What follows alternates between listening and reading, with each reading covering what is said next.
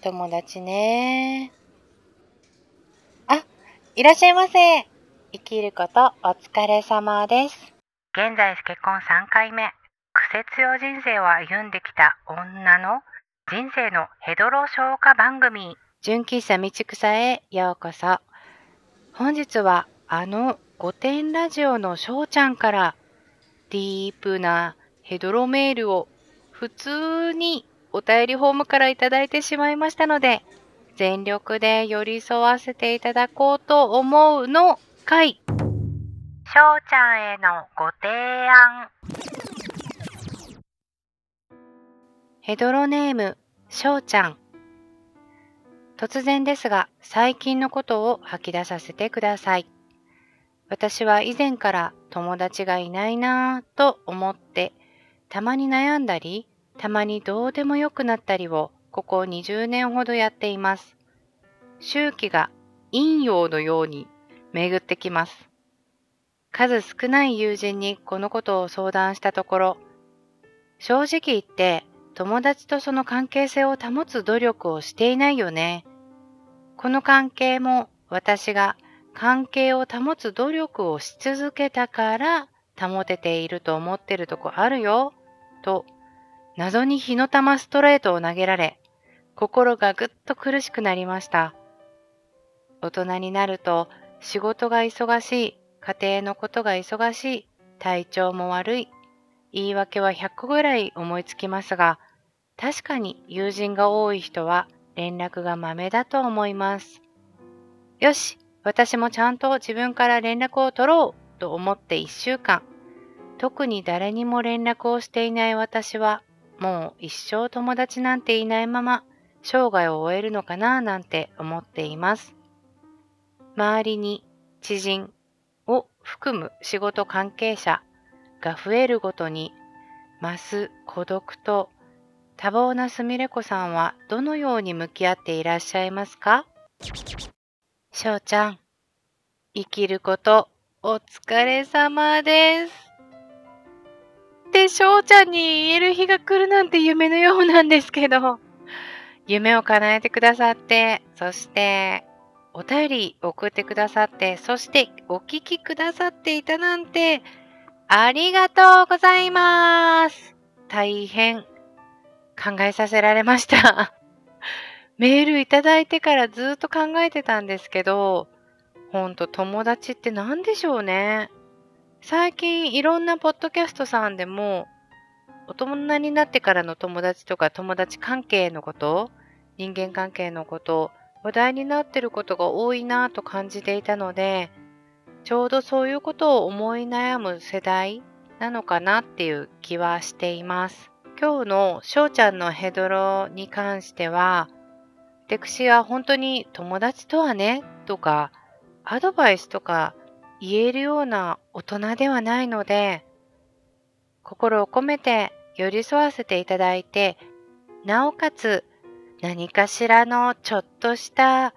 ご提案ができればと思っております。馬車さんとか翔ちゃんみたいにスパンとね、素敵なアドバイスができたらいいんですけど、何せディープすぎて。ですので、すみれ子が熟考したご提案を本日はお話しさせていただければと思っております。まず、どのように向き合っていらっしゃいますかっていう最後の問いかけに対してのご回答としてなんですけど、大人の友人関係、友達関係って本当にはっきり言ってグラデーションじゃないですか。どこからが友達なのかとか、どこからが親友なのかとか、友人はじゃあ知人は？って、その線引きがないし、まあ、あの、子供の時にあったかもしれない、私たち友達だよねみたいなのも大人ではないじゃないですか。BFF だよねみたいなのとかも。なので、全部がグラデーションの人間関係の中で、仕事関係者だけど飲み友達でもあるしみたいな人って結構いると思うんですけど、私の中での線引き、友達だなっていう認識をする線引きは、より普段の自分らしくいられるかっていうことと、あとその人に対していい意味で期待をしなくなったら、私はこの人のことを友達だと思っているんだなっていうふうに認識しています。解説すると、いい意味で期待しないっていうのは、やっぱり仕事関係者とか知人レベルとかママ友とか学校関係とかだと、やっぱり大なり小なりのギブアンドテイクとか損得感情が絡んでくる人間関係っていうのがまだまだ知人とかレベルかなっていう気はするんですけど本当にその人のことを好きで興味があって何か逆に立ちたいとか共有したいとかその人生の道草を一緒にしたいなって思える相手だとしたら私の場合はいい意味で期待しないように気をつけてます。期待ってすっごいこっちの勝手な願望とか希望の押し付けだと思うのでそれをしなくなったら相手に対して何も求めないんですよね。それがすごく自分の中で対等というか期待をしないと相手から予想もしないことを例えばまあ裏切られるとかひどいことを言われたりもしてもまあ相手にとって自分はそれぐらいの人間だったんだなって思い思うようにすればそれが薬になって傷も浅く済むというか自己防衛方法かもしれないですけどね。なので期待をしない分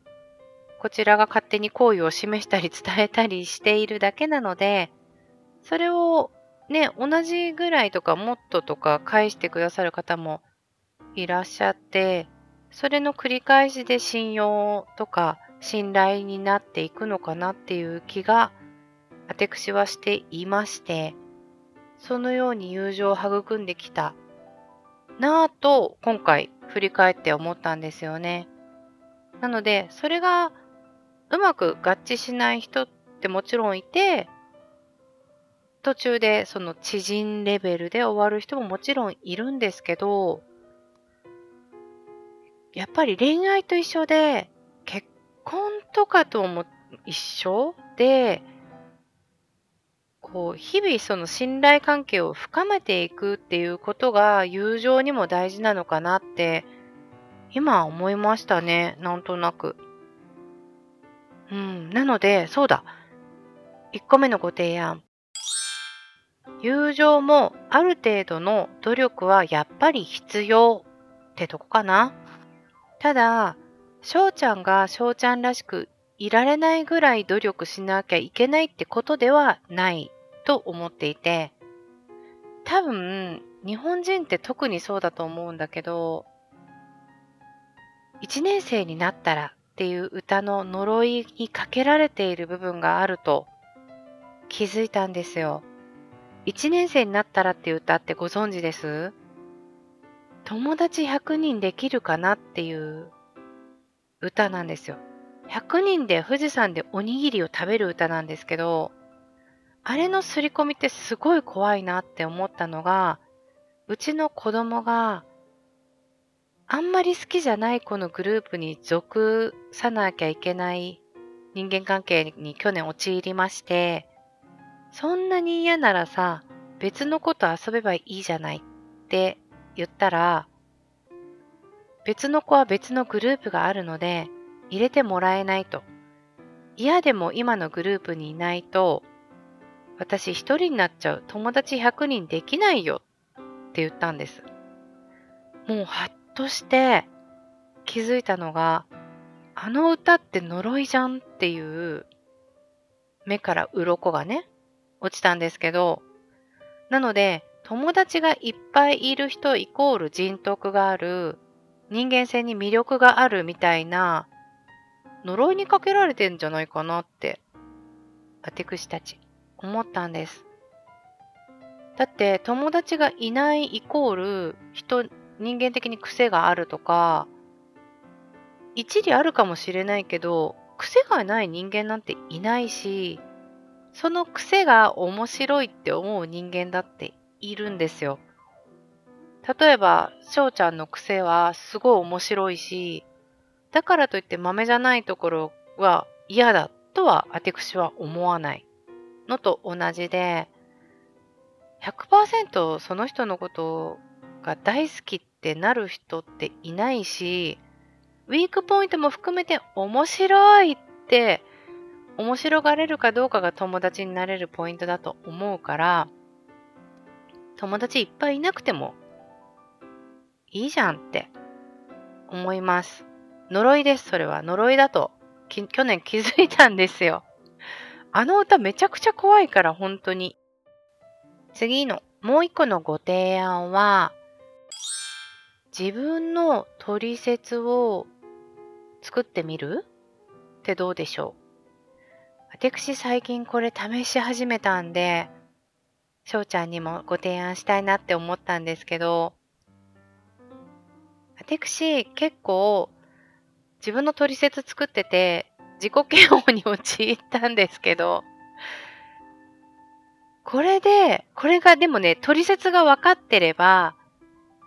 取説を開示しておけば、もしかしたらあの人ともっと仲良くなれたかもしれないっていう人が脳裏に浮かんだんですよ、何人も。だから、この先の人生で友達を作っていくときは、この取説を開示していこうって最近は思っているんです。で、ポッドキャストで公に言うことじゃないんですけど、私の取説としてのウィークポイントというかは、この人好きだな、すごい興味あるな、仲良くなりたいなって思うと、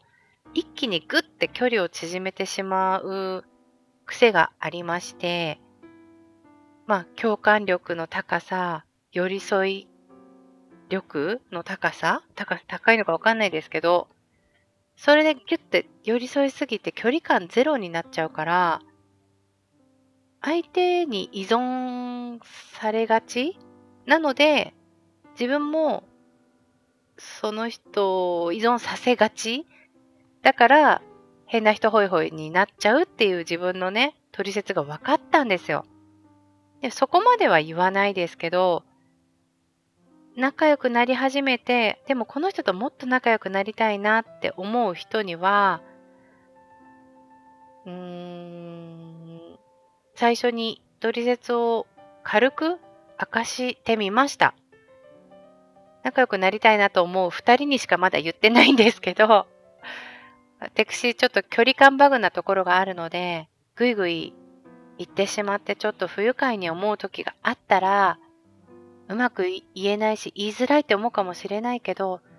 言ってくれってこっちがお願いしてることなので、どうぞ言ってくださいねって言ってみたんですけど、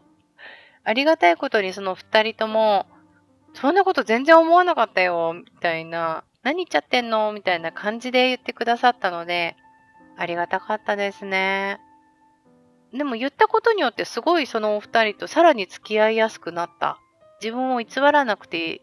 いい場面が増えたので、これいいかもなってちょっと思っていて。なので、翔ちゃんとかも、私、何々さんと話すとすごい楽しいですって、もっとお茶とか行きたいんですけど、私、いかんせん豆じゃないんですよ。だから連絡とか途切れがちだったりとかするんですけど、お茶に行きたいとかもっと喋りたいって気持ちは本当なんですなので、よかったら、思い出したらまた誘ってくださいね、とか、どうにかこうにかうまいうまい取説のね、添え方みたいなの最初にしとくってどうでしょう？でも、あのメッセージにあった通り、仕事関係者とかさ、そういう軽い知人みたいなのが増えるたびに、孤独も増えるっておっしゃってたんですけど、わかります。あと、冬だからっていうのもあるかもしれないけど、今、陰陽のね、陰のところに翔ちゃんが入ってるのかもしれないけど、でも、人生ってタイミングだと思うので、恋愛と同じでさ、その出会っちゃってる、すでに。出会っちゃってる仕事関係者の知人とかの方の中にも、何年か経って急に急速に仲良くなって飲みに行ったりとか、めちゃくちゃ近所だったんですね。ってランチ行きましょうみたいになっちゃうとか、何が起こるかわからないのが人生で、なので、その知人っていう種が増えたんだなっていうのは、いいことだと思うんです。でも、その、翔ちゃんがもし、孤独感をと言っているのであれば、その、ちょっと気になる人がいたら、取説を開示して、一歩、自分の扉開けてみるっていうのは、いかがかなって思っています。そして、これが最後のご提案というか、すみれ子が思ったことなんですけど、さっきのあの、100人友達作る歌の呪いじゃないけど、